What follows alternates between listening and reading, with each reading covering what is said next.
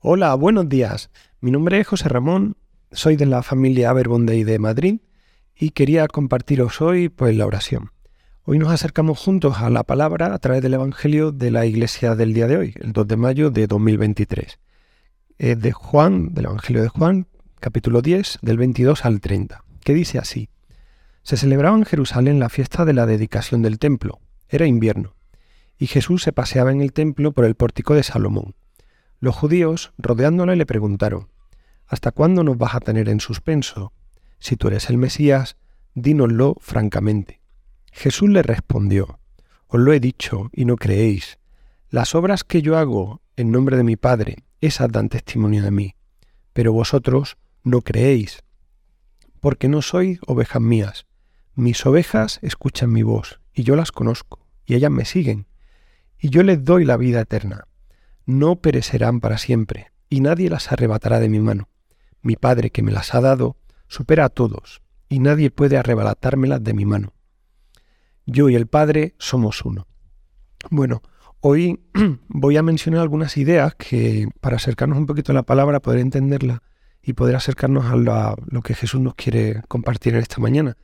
En primer lugar, Jesús se encuentra en una fiesta, en una fiesta de invierno, que esta fiesta no sale los evangelios, siempre estamos acostumbrados a las fiestas de, de Pascua, pero esta sale muy poquito, es una fiesta para los judíos importante.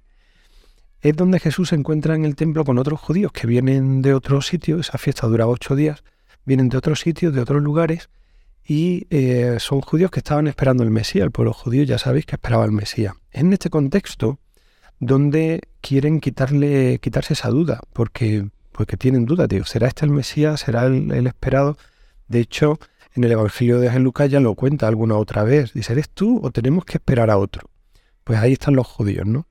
Jesús ante esta pregunta se, se extraña y va directo. Dice, ya os lo he dicho directamente y no me creéis. El problema no es la duda, el problema es la falta de fe, porque los discípulos también dudaban. En los evangelios salen muchas veces las dudas de los discípulos, oye, tal, porque, porque era normal, es normal las dudas en la fe. Pero el problema es la falta de fe, una fe que lleva a la acción. Y a continuación Jesús nos da de pasada, porque está hablando de otra cosa, está hablando de, que el, que le ve a Él, le ve al Padre, en fin. Pero habla de, cuál es el auténtico seguimiento ahí detrás, ¿no? Yo lo oraba estos días y me llamaban me, llamaba a vivir un poquito más con, ilusión este seguimiento y que él lo dice unos pasos muy, muy claritos. En primer lugar, dice, mis ovejas escuchan mi voz. Y ya todos sabemos que escuchar no es oír. Escuchar es reconocer entre todas las voces la voz del que te pertenece. Yo recuerdo una cosa que me pasó con, con mi hija cuando nació, mi hija Violeta, cuando nació, en medio del hospital, que yo estaba allí con ellos, justamente en el momento que nació, la puso la, enfermera, la médica, la ginecóloga, la puso en, en, el regazo de su madre.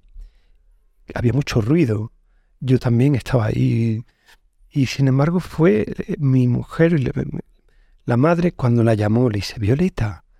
Y Violeta, que era pequeñita, la primera vez que abrió los ojos fue por la, por la voz de su madre, que enseguida abrió los ojos y empezó a buscar esa voz que le llamaba, empezó a mirar para arriba. A mí no me miraba, miraba, me buscaba a su madre, desesperada, diciendo, esa voz yo la reconozco, esa voz es, conocida para mí.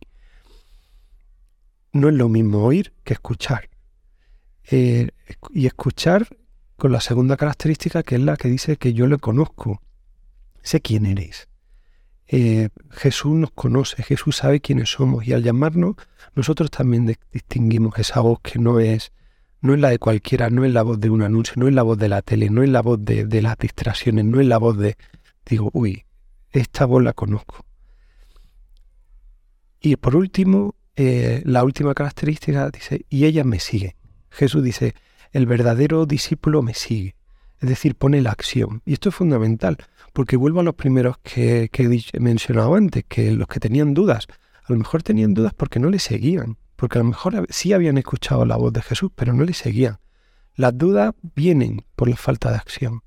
Los suyos le siguen, se ponen a caminar detrás de él, por el Mateo o el otro, o el que le llama, el que, el que tal, todos le siguen.